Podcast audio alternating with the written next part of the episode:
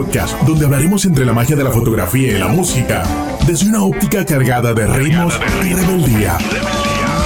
Con David Eisenberg y Julio Cardoso. The rhythm is inside me. The rhythm is my soul. Bienvenidos a Boombox Podcast. Boom, boom, boom, boom. Déjate convencer y habrá alguien que se haga cargo de recoger las culpas de este pecado. ¿A dónde iré sin este abrazo? No te puedes negar, no sea que nuestro pasado nos llegue a atrapar. Esta noche está en nuestras manos decir alguna verdad que ya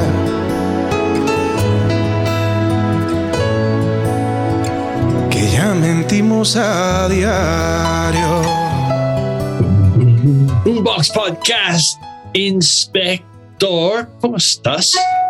Eisenberg, ¿qué onda? Tiempos sin vernos. Acá, bueno, parte de la audiencia preguntándonos un poco que, qué onda con nuestros episodios. Estamos sí, ya estamos en muchas cositas, pero poco a poco vamos a decirlo todo lo que tenemos en los nuevos épocas de Boombox Podcast. También estamos aprovechando de celebrar, eh, digamos, este mes aniversario, ya que en junio, pero del año 2021, en plena pandemia, fue cuando hicimos el lanzamiento oficial ya de, del episodio número uno, después de casi que ocho meses de, de preproducción y conversaciones y todo esto. Entonces, bueno, no, no hagamos tanto el cuento corto.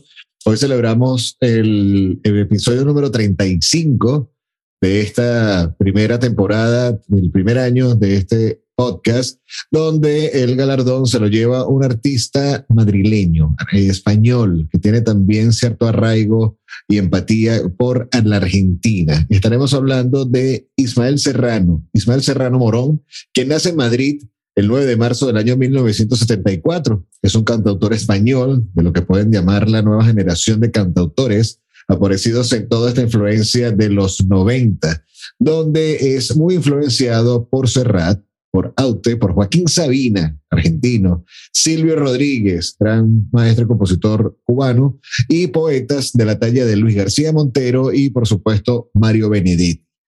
Ismael Serrano es un músico del cual David Eisenberg tuvo el placer de fotografiar parte de su gira como, como cantante. Tuvo de paso por la Ciudad de México, pero es una persona que tiene como que mucha tela que rasgar tanto a nivel musical como a través de ideologías políticas, encontrando también su amor entre dos mundos, digamos, entre el viejo y el nuevo continente. Pero bueno. Papá, cuéntame otra vez ese cuento tan bonito de gendarmes y fascistas y estudiantes con flequillo. Y dulce guerrilla urbana en pantalones de campana y canciones de los Rolling y niñas en minifalda. Papá, cuéntame otra vez todo lo que os divertisteis, estropeando la vejez a oxidados dictadores. Y cómo cantaste al vent y ocupasteis la Sorbona en aquel mayo francés, en los días de vino y rosas. Y Esa es parte, ¿no? Esa es parte de The rhythm is inside me and The him, and the rhythm. rhythm is our soul. Y él, por supuesto, ya es ese momento, como dice, ¿qué es la historia de gente como Silvia Rodríguez? ¿Cómo fue su, su estilo de canción? Porque Pero sí, ese Silvia también fue Rodríguez- parte con él, ¿no? Claro, claro. Silvio Rodríguez, evidentemente, es un músico muy conocido en todo lo que es la parte del contexto, digamos, socialista, un músico cubano que, que habló o sigue, sigue cantando a través de, de fuertes letras hacia el tema político, o sea, dando como es prácticamente su género no es el rock and roll, pero si nos vamos a términos de lo que nos gusta, así a, a- a- flor de piel, el rock and roll nace como música de protesta política. Sí, porque te acuerdas que todo eso, el blues también fue el parte y después llegó rock and roll. Y el, el como dicen en inglés, folk singers, ¿no? Que fue como Bob Dylan o Pete Seeger. Pero y dentro de, de España, yo tuve el placer también de hacer fotos de Juan Manuel Serrat. Oh. ¿Cómo, están a la relación de esos dos autocantantes? Auto con, autocantautor. Autocantautores. Bien, bien, bien. Mira, la relación entre ellos, eh, bueno, fíjate, hay un personaje acá también muy importante que luego va a entrar en la jugada, pero dentro de lo que es el desarrollo como músico, ya como compositor por parte de Serrano, él se ve muy atrapado por la música que crea Silvio Rodríguez en cuanto a cómo esa, o sea, la composición, cómo se transforma en poesía. Por eso también su, su relación con Luis García Montero y Mario Benedetti, que son poetas de, de, de papel y lápiz, este, muy reconocidos de talla tanto latinoamericana, latinoamericana como mundial. Ahora que te miras por más tiempo en los espejos, ahora que necesitamos excusas para emborracharnos, ahora que la brisa no enmaraña nuestro pelo, ahora que ya no marcamos tantos goles con la mano, ahora que discuto a gritos con el telediario que reconozco en mi enojo las manías de mi padre. Ahora que en los bares ya no crecen crisantemos, que regreso de muy lejos y no deshago el equipaje. Entonces, adelante. Algo que dices, su primer uh, disco fue Atrapados en Azul. Ajá. En el año Ese es 97. Atrapado, ¿no? Cuando ya empieza todo ese es- estilo de voz, que en realidad, su- para mí su voz no es de- tiene una melodía. ¿Cómo, para ti, cuál es el estilo de su voz? ¿Cómo canta? ¿Cómo da ese diálogo? Obviamente tiene su, su, su sello, ya tú, a medida que vas escuchando las canciones de Ismael, tú dices, ah, ok, esta es el- la tonada, esta es la, la forma de, de composición, esta es la forma de interpretación. De igual manera, eh, he visto en algunos de sus videos cuando hace duplas, ¿verdad? Con, con artistas invitados y se va manteniendo evidentemente su, su, su tono español, muy, muy arraigado, evidentemente de Madrid con su estilo, pero ves que tiene una, no idolatría, pero sí un cierto respeto hacia lo que es la parte de la, de la música de protesta. Y la canción de protesta es como trasladar esa poesía en música. Y bueno, Silvio Rodríguez, evidentemente, ha sido uno de los, de los maestros en este tipo de, de canciones, este, pasando también por, por artistas de otro tipo de, de talla, como, no sé, eh, el señor Primera eh, en Venezuela, o sea, entre tantas cosas. Ok, otra cosa. Y también él empezó a hacer canciones para niños. Y, y también todo ese para tener su alza voz de cosas sociales para niños y también de algo de películas. Y cuando pienses de su, todos sus discos, Los Paraísos Desiertos, que fue en 2000, 2000, desde correcto. el vieja de Rosetta, y todo está sobre muchas cosas que pasan también en Latinoamérica. ¿Qué, qué fue eso de su, sus momentos que él sentí tan cercano a, la gente en Latinoamérica, en Chile, etcétera? Sí, fíjate que cuando nace su carrera en el año 97 estaba muy centrado en España, ¿no? El continente viejo y todo esto, obviamente todo el, el amor que da. Sucede algo muy curioso y es que en ese mismo año se da a conocer también en Argentina, donde obtiene un disco de oro. Ha- Haciendo un paréntesis, cabe destacar que eh, yo que tuve el placer de estar en Argentina hace unos cuatro años, y un, como dice en México, y un cachito, este, me llamó mucho la atención toda esa ideología o identidad europea que tiene tanto el argentino como el uruguayo, donde se dice que, bueno, que es la comunidad europea del sur de, de, de América. Ok. Entonces, dentro de esa identidad musical, es uno de los países de Latinoamérica donde empieza él a crear éxito. Gana un disco de oro. Para el año 2000, cuando ya tú estás hablando de paraísos desiertos, le incluye otro tipo de ritmo a su trabajo, que es que incluye ritmos de jazz. Y es allí cuando empieza con una nominación de los premios Goya. Ah, ok. Entonces, toda esa influencia social también que hablamos, ¿no? Porque posiblemente su mensaje tocó más fuerte en, en ese estilo de países, ¿no? En, vez de, vamos a poner, en otras. Y um, había alguien, Rodríguez, que tocó en Detroit y su canción fue muy famoso en África del Sur, pero en su propia en Estados Unidos no tuvo éxito. Entonces, ese también pasa, ¿no? Su voz tuvo mucho más fuerza en otros países que su propia país nativo. Bueno, lo pudimos haber visto con casos como Amaya Montero, este, con la oreja de Van Gogh, eh, cuando vinieron por lo menos lo de la quinta estación, que en México, fue que hicieron un super boom. Entonces, bueno, en ocasiones ya con tantos artistas que hemos estado observando, muy pocos han, sido profetas en su propia tierra, ya sea en el mismo país o en la misma ciudad.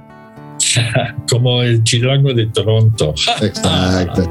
Recibiré postales del extranjero, tierras dejadas, esos recuerdos, cómo están todos te echo de menos, cómo pasa el tiempo. Seremos otros, seremos más viejos. Y cuando por fin me observe en tu espejo, espero al menos que me reconozca, me recuerde al que soy ahora.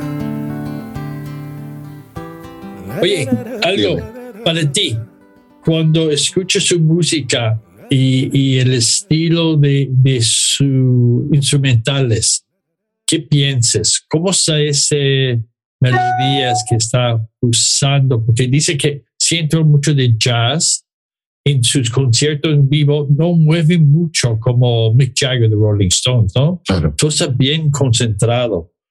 Para ti, entonces, ¿tiene algo de jazz? ¿Hay algo de también esa influencia de Argentina, de, de tango, de, sí.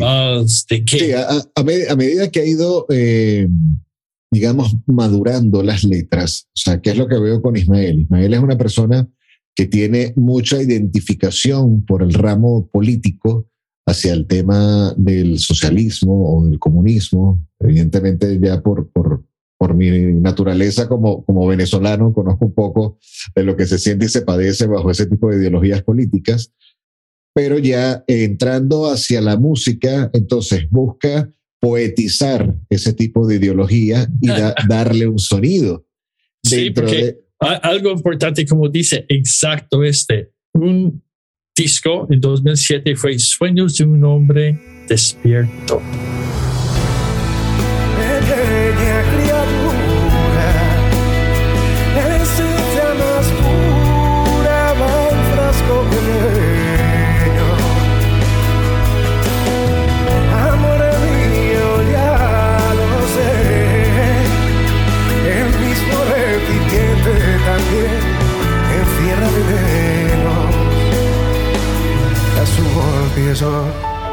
Entonces, dentro de esa, digamos, no sé, de ese maquillaje a través de la identidad de, una vista política muy particular, musicalmente hablando, entonces ya él busca coquetear con otro tipo de ritmos. ¿Para qué? Para ir entonces haciendo eco de su, de su pensamiento hecho música, no solamente en España y no solo en Argentina. Es allí cuando empieza ya una gira por Sudamérica, ya estamos hablando del año 2002, donde eh, pasa por México, pasa por Chile, Argentina, Uruguay, Perú y sigue con tantos éxitos, evidentemente hacia España. ¿Qué pasa? Dentro de este tipo de, estudio de mercado, vamos a hablar ya en, términos de marketing, presumo yo de que dice, bueno, ¿cómo hago yo para, para conectar con mayor cantidad de población? Entonces, empieza no solo con el jazz, sino ya eh, en, ese, en ese cuarto álbum que se llama La Tradición de Wendy, empieza a incluir otro tipo de ritmos como el bossa nova, evidentemente, Sabemos que el bossa nova eh, es propio de Brasil, a lo que llama el nuevo jazz e incluye el blues. Y es allí ah, cuando con ese disco y esa mezcla de ritmos consigue dos discos de oro, uno en España y uno en Argentina. Ok, entonces, como, como dice, está también, tiene su, su voz social, etcétera, que la gente puede tener una idea de soluciones políticas y de la planeta, ¿no? De cambio de clima. Pero también su fuerza, yo siento, fue ese de la música, esa mezcla de música. Porque hay, hay como algo como jazz que es muy elitista en muchas cosas.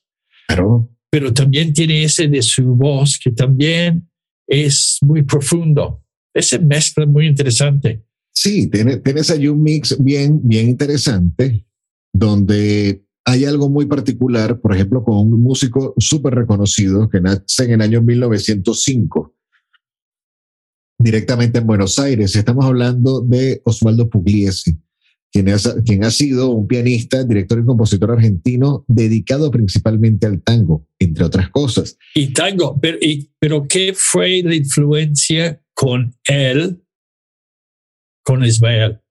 Mira, lo que yo entiendo dentro de esa idolatría que ha tenido Ismael con Osvaldo es tanto por, por el crecimiento musical, todo el conocimiento, eh, digamos como, como un músico de conservatorio, pero obviamente que conoce muy bien el tema de instrumentos y el cómo hacer uso como como una cirugía específico en lugares tácticos con cada nota, evidentemente con el maestro Osvaldo Pugliese, y también porque ideológicamente hablando, en contextos de, mentalidad o de gustos políticos, Osvaldo eh, fue digamos, una palabra que, digamos... Prisionero, fue prisionero. fue prisionero, pero digamos, en mi país es una, una palabra que, está bastante desgastada y es el tema que fue un, hombre revolucionario. Y ahora soltar, volvemos alto. Todos somos aves de paso. Y ahora soltar fue fracaso. Si fui feliz en el incendio. en esa época también, cuando fue uh, que mucho del mundo está buscando cómo tener libertad de la gente de, de pobreza de siglos, ¿no?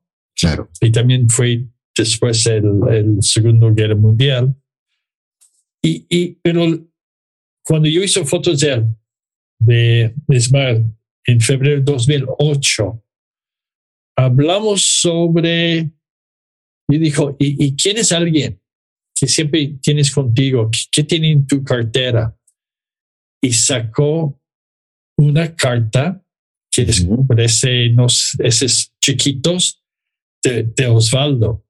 Oh. Entonces él siempre tiene ese como parte de su memoria para entender que ese voz que él tiene necesita usarlo. Claro, esa bueno, conexión. malo usarlo, esa conexión. Sí. Y para ti, ¿cómo puedes pensar que muchos de sus um, pensamientos sociales fue muy, con mucha influencia desde los pensamientos de Osvaldo? ¿Qué piensas? ¿Había algo similar cómo, cómo estaba funcionando que alguien tiene algo en su cartera de alguien tan importante en su propia vida. No encuentro salida y nadie me guía. No hallo manera de vestida. Si te he visto no me acuerdo. Si te desvisto, no te olvidaré en la vida. Sí, evidentemente dentro de esa, dentro de esa ideología de llevar hasta una carta, una fotografía que de hecho fue registrada en, en la sesión que, que, le hiciste a Ismael, es bien interesante. Presento yo que eh, como una especie de musa o de inspiración que realiza y que tiene Ismael para saber de alguna u otra forma qué es lo que lo motiva a poder seguir con este estilo musical, lo que sería la canción de protesta eh, bajo esta persona, el señor Osvaldo, el maestro Pugliese, que muy marcado tiene tanto el ámbito político como el ámbito musical. De hecho, ya ha sido reconocido tras años porque por todo lo que ha sido su legado musical en, en esta parte de Sudamérica. Entonces, asumo yo o presumo yo que el caso de Ismael, es decir, como que, bueno, como dicen algunas frases ya de, de, gerencia o, motivación. Cuando te sientas cansado, recuerda por qué empezaste.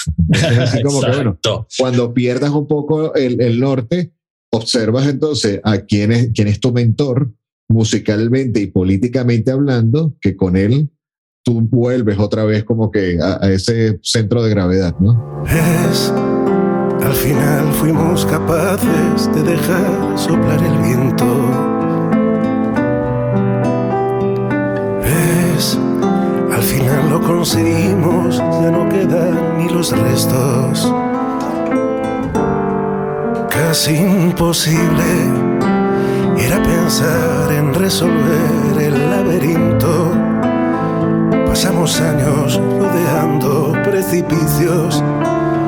Pasamos años con un pie en aquel abismo. Ok, en un, en un disco, otra vez estamos en 2007, fue Sueños de un hombre despierto. Entonces también fue parte de esto, como dice, que, que otra vez está, hay, hay mucho que hacer. Ya sabemos, en la historia del mundo, 2008 fue una recesión enorme. Y después en 2009 tiene otro álbum que tiene una canción vértigo. Okay. Y también es esto parte de social, de movimientos, etcétera que se llama Un lugar sonando. Y, ya en 2009, seguramente el canción fue en 2008, durante la sesión, él está buscando, porque estamos otra vez en este... Y es algo muy, para mí, como yo crecí en ese momento de Bob Dylan y de mucha de la vida social, siendo un hippie que fue Woodstock. Ese voz yo siento nos falta mucho en las canciones hoy en día.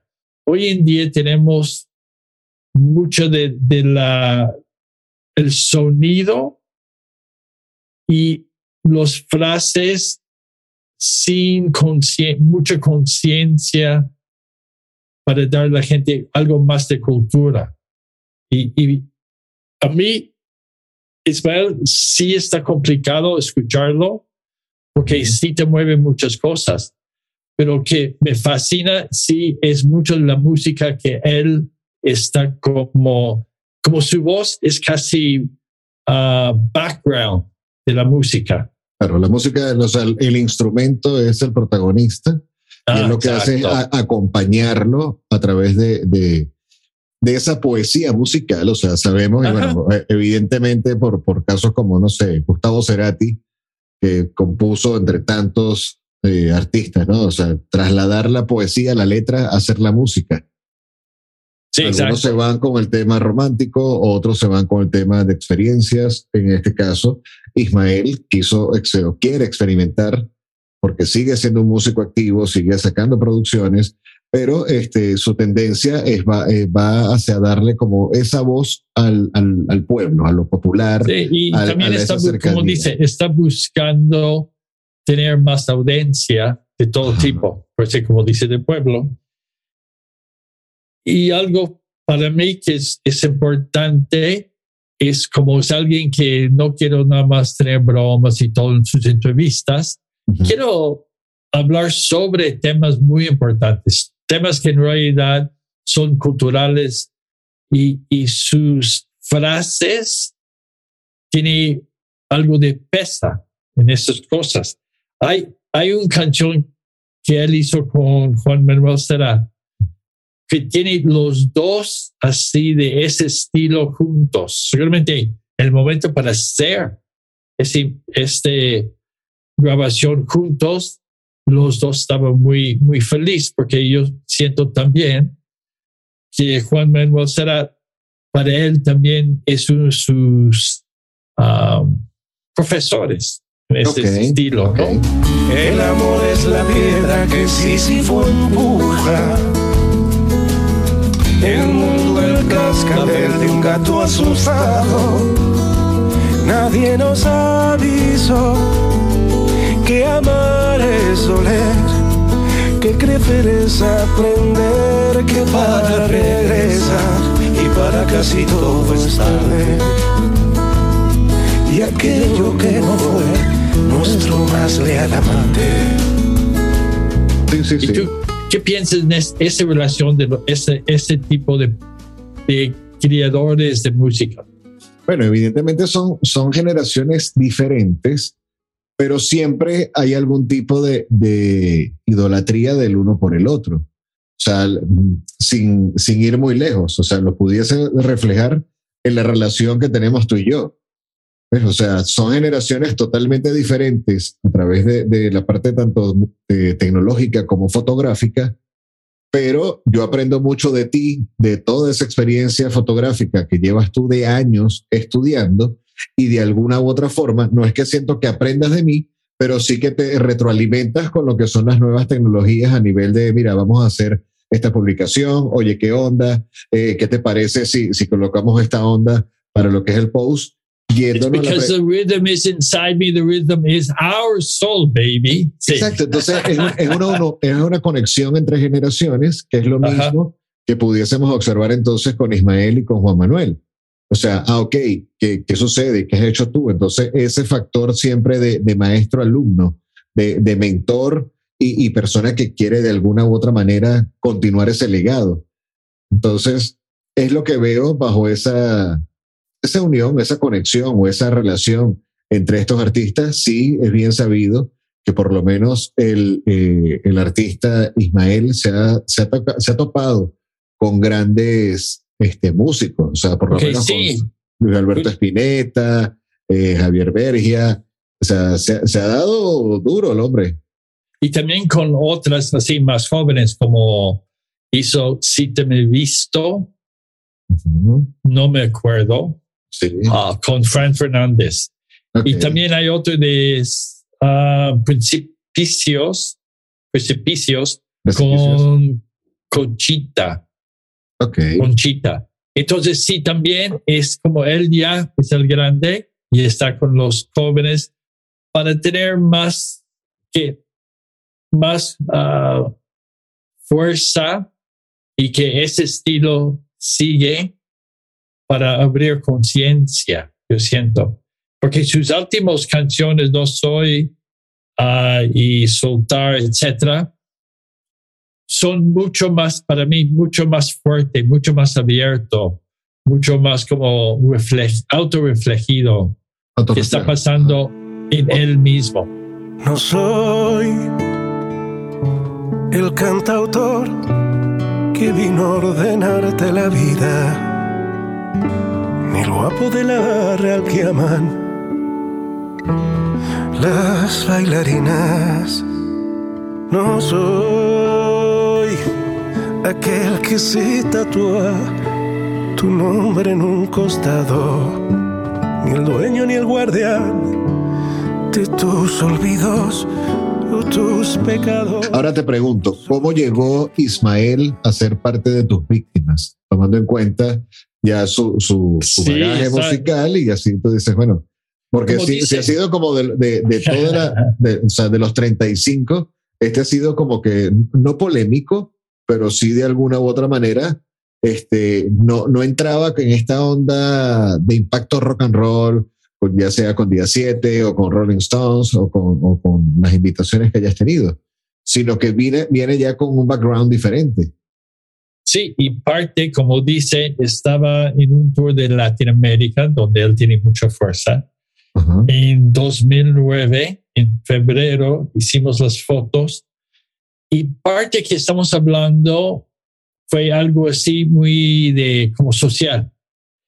Entonces, dentro tenemos así luz con sombra, uh, que es un spot, y con un cambio, mi lente fue más angular, como 35 de, de mi, mis lentes, porque también fue más, nada más la cabeza, fue todo su, su uh, saco de piel, ¿no? Su, su sistema, es la palabra mejor? La manera quien él es, porque en realidad su es esencia. sí, su esencia. Entonces, estamos hablando sobre ídolos y cosas así. Y yo dijo, ¿qué tienes contigo? De, de ese, no ídolos, pero alguien de como profesor, conciencia.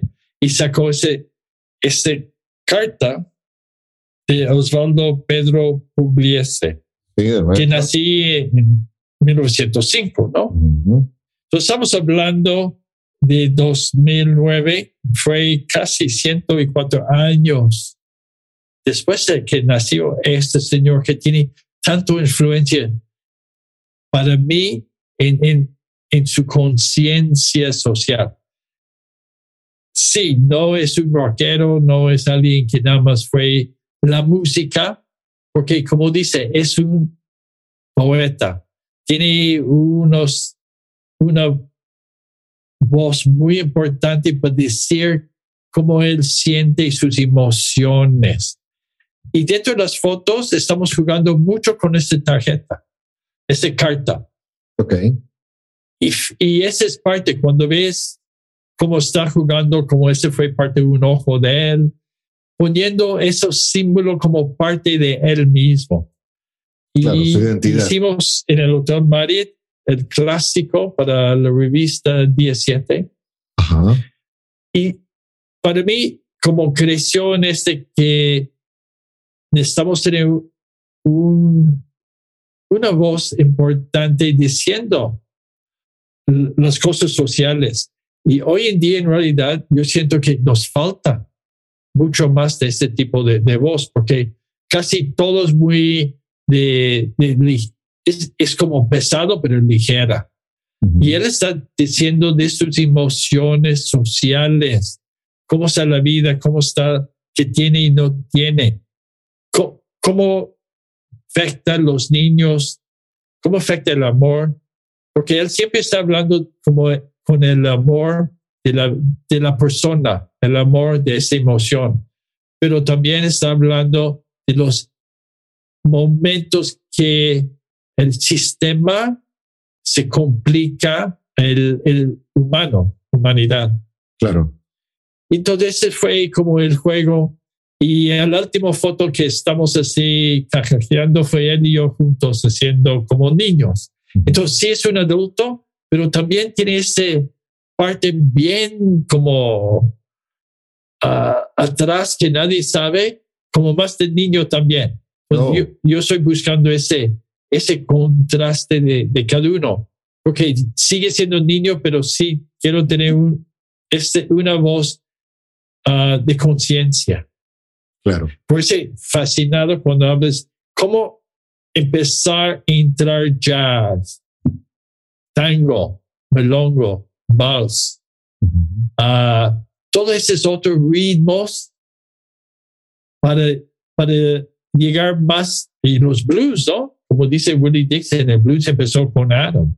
Exacto. el blues tiene mucho tiempo. Entonces, para mí, ese fue parte de esto. Y cuando hablamos tú y yo que queremos hacer esto, no sé si hablamos que queremos hacer como seis veces esta grabación y no había luz, sí, los sí, cables sí. no funcionan. Fue algo impresionante, que dijimos que es como es la luna lleno diario, qué cosa está Exacto. pasando. Mercurio retrógrado. Pero finalmente es esto, que no podemos parar y buscar cómo. Para también es importante que toda la gente de los músicos pone su voz porque así vamos a hacer cambiar el, la, la cultura y los jóvenes. Mucho más de TikTok y Instagram y todo. La música y la poesía mueve todos. Claro. Y the, that's because the rhythm is inside me and we dance, dance, dance, baby. Yo he jurado no volver jamás ante el mar, apurando los veranos. Yo he soñado con ser vendaval y cerrar nuestra oficina de un portazo. Yo grité tu nombre al borde del abismo he rezado para un Dios en el que nunca he creído. Yo fui el tipo que abrazaba tu espejismo y el demonio que arrancó las dos alas a Cupido. He tenido ganas de escapar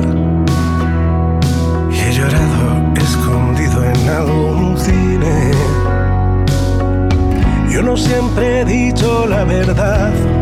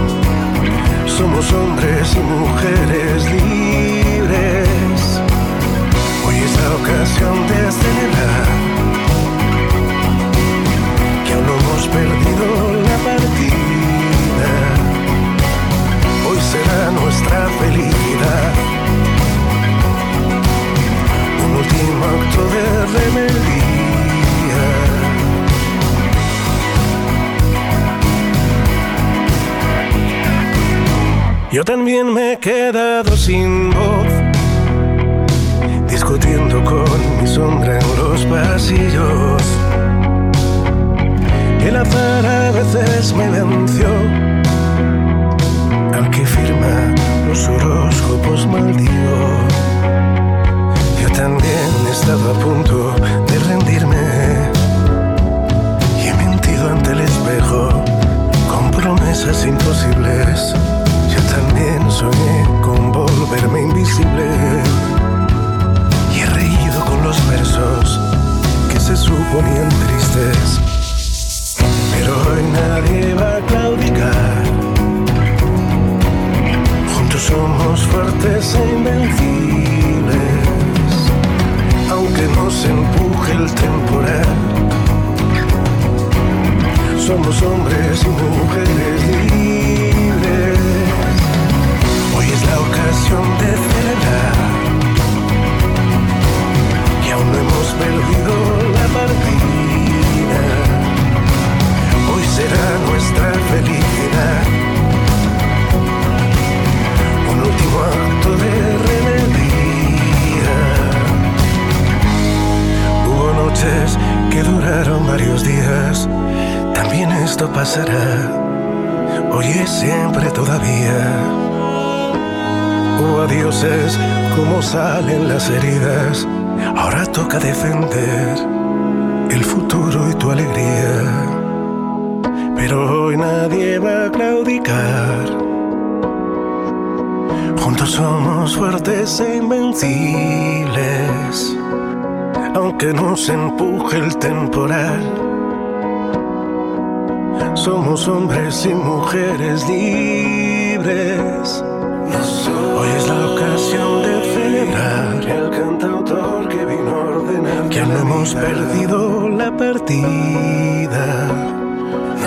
Hoy será nuestra felicidad aquel que se tatúa tu nombre. Un último acto de rebeldía.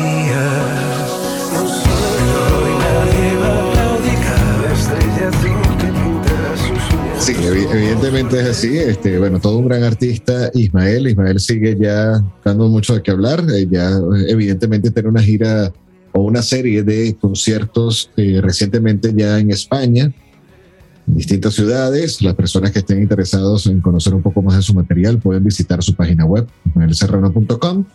Y bueno, ya por este lado seguimos con más episodios, cortesía de las fotografías de David Eisenberg en Boombox. Así le damos fin al episodio número 35 por el día de hoy. Y bueno, yes, yes, yes, finalmente. sí, te invitamos a que visites nuestra página web www.boomboxpodcast.net o nos sigas a través de las redes sociales como el caso de Instagram, arroba boomboxpodcast. De esta manera, Y señor, algo Ajá. importante. La Sí. gente que, que nos apoyaron, ¿no? Montserrat, claro, Ricardo, Vizcara, a Robin, a tus ex amantes. No, este no vamos a decir quién. Arnold, Y tus huevos, que tampoco quiero decir quién. Pero este es algo fenomenal que queremos decir muchas gracias a todos porque es como para nosotros un honor que podemos dar algo de, de entrenamiento y de información, alegría en esos momentos de la vida que hay mucho ruido, pero siempre, señores, Boombox Podcast, and we love you all, baby. Así es, así es. Muchísimas gracias a todos. Como decía, muchísimas gracias a Arnold con sus fotografías. También a María Alejandra, evidentemente Monserrat, que ha sido una ultra fan desde el Oye, proyecto también de día uno. Cristian, muchas gracias, Cristian, por todo el tiempo editando todos nuestros podcasts y nuestras malas palabras y etcétera, etcétera. Y bueno, de esta forma también es importante dar el anuncio a que próximamente ya estaremos dando inauguración a lo que son el Boombox Studio en la Ciudad de México. Es parte del secreto, siguen las redes sociales, pero es algo que ya está en cocción, casi listo. Casi, casi. Poquito más y ya estamos. Eso. Pero sí, gracias a todos. And remember, The reading is inside me. the rhythm is our soul. Dance, baby, dance. Y así culmina este episodio de Boombox Podcast. Fotografía y música cargada de rebeldía y ritmos con David Eisenberg y Julio Cardoso. www.boomboxpodcast.net Boom, boom, boom, boom.